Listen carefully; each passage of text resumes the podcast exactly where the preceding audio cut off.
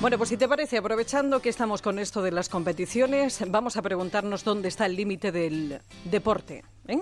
Porque después de ver que en los últimos meses varios aficionados al deporte han fallecido en pruebas como maratones, uno se pregunta, pues eso, que dónde está el límite físico del ejercicio.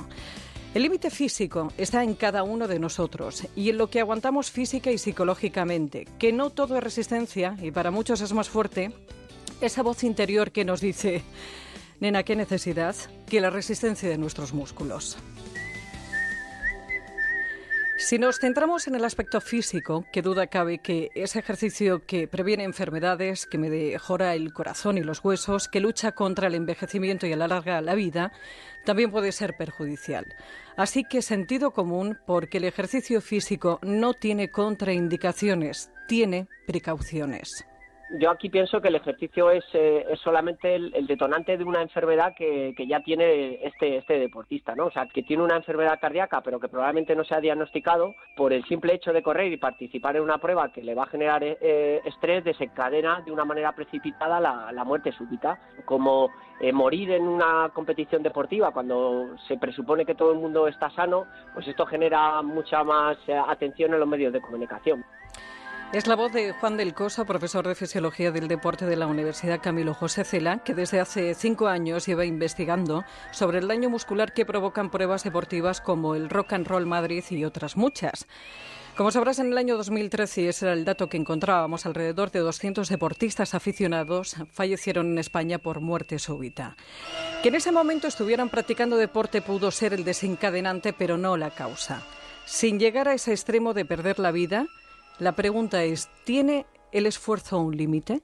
Bueno, eh, sí que lo hay, ¿no? sobre todo porque ahora hay una tendencia a realizar eh, deportes de, de, ultra resistencia en los que probablemente el ser humano no está preparado para competir a unas eh, distancias tan elevadas puede ser que hay, hay competiciones ¿no? que son de, de ultra resistencia, ¿no? que consiste, por ejemplo, en, en competir en, en 10 Ironman en 10 días consecutivos. Esto ya sí que puede ser que esté dentro de los límites del ser humano, pero bueno, en este caso sí que nos encontramos que la gente que practica en, estas pruebas gente es, eh, son deportistas que están muy entrenados.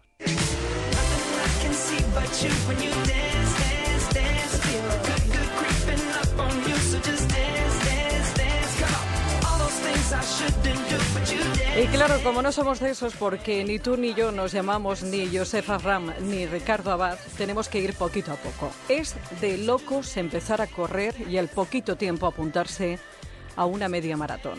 La clave probablemente está en el entrenamiento, ¿no? El, cuerpo está preparado para, para, correr una maratón, por ejemplo, 40 kilómetros, sí que está preparado, pero tiene que ser una persona que haya realizado un entrenamiento en los meses anteriores que le haya llevado a estar, eh, a estar preparado eh, desde el punto de vista físico, biomecánico y también en este caso mental para poder afrontar la prueba. ¿no? el problema está sobre todo cuando una persona que lleva 15, 20 años de vida sedentaria decide que va a empezar a practicar running, ¿no? que se ha puesto ahora tan de moda, y a los dos o tres meses decide competir una maratón. ¿no? En resumidas cuentas, el no hay huevos mejor con prudencia que de esa zanahoria han llegado muchísimos palos. El deporte es bueno y aunque parezca todo lo contrario, rejuvenece. Eh, como la grasa además se, se coloca debajo de nuestra piel, pues eh, da la sensación de que hay gente que es muy delgada, con, con muy poca grasa, está eh, debajo de la piel, de tal manera que, que se generan arrugas, ¿vale? Pero en realidad yo creo que es más un, condicionante estético, no es una sensación que tenemos, porque hay investigaciones que indican que los deportistas que han participado durante varios años, incluso en el alto rendimiento, en competiciones de, resistencia, tienen una esperanza de vida mayor que la, población promedio. Como decimos, uno no puede empezar a correr y hacerse una media, ni una maratón, ni empezar a montar en bici y subirse a la morcuera, como tampoco puede apuntarse al gimnasio y al segundo día meterse a una clase de CrossFit, ni aún estando en pleno estado físico. Eh, aquí sí que podríamos decir que el cuerpo no está directamente preparado para, para CrossFit, ¿no? Porque en este caso combina una serie, una serie de, ejercicios, algunos de, locomoción, pero en este caso eh, combina ejercicios en los que uno tiene que soportar cargas, ¿no? Esto no significa que sea, sea un ejercicio que no sea recomendable, lo único que pues hay que tener de nuevo unos ciertos condicionantes antes de realizarlo. Y en estos meses de verano, cuidadito, cuidadito, si el deporte lo quieres hacer al aire libre, que es lo suyo, o a primera hora de la mañana o cuando ya caiga la tarde. Toma ciertas precauciones. La primera es que evitáramos siempre las, horas de mayor de temperatura y de mayor incidencia de los rayos solares. Eh, es importante que antes de iniciar cualquiera de estas actividades deportivas estemos bien alimentados, pero también bien, hidratados. ¿no? Una, una manera muy sencilla de saber que estamos bien hidratados es que nos aseguremos que la orina de antes de, iniciar esta actividad deportiva sea bastante clara, ¿no? Pues, y luego, pues, eh, como siempre, utilizar una ropa que sea que sea técnica, que nos permita la, disipación de, calor. Pero el mejor consejo es que sigas tus sensaciones. Tú, mejor que nadie, sabes cuando estás llegando al límite y hazle caso a tu cuerpo. No lo sobrepases. Está mejor que nunca y a nada le hace daño. Un poquito de, sensatez, Pepi, sería el resumen, ¿no? Hay que hacer deporte, está muy bien, pero lógicamente sin pasarnos. Pero yo estoy viendo muchísimo de estos casos, eh, Paco, eh, de gente que empieza a correr y además con un sobrepeso, que no ha hecho ejercicio nunca que se da cuatro vueltecitas y se apunta a una prueba de 10 kilómetros, una media, una maratón, incluso triatlones.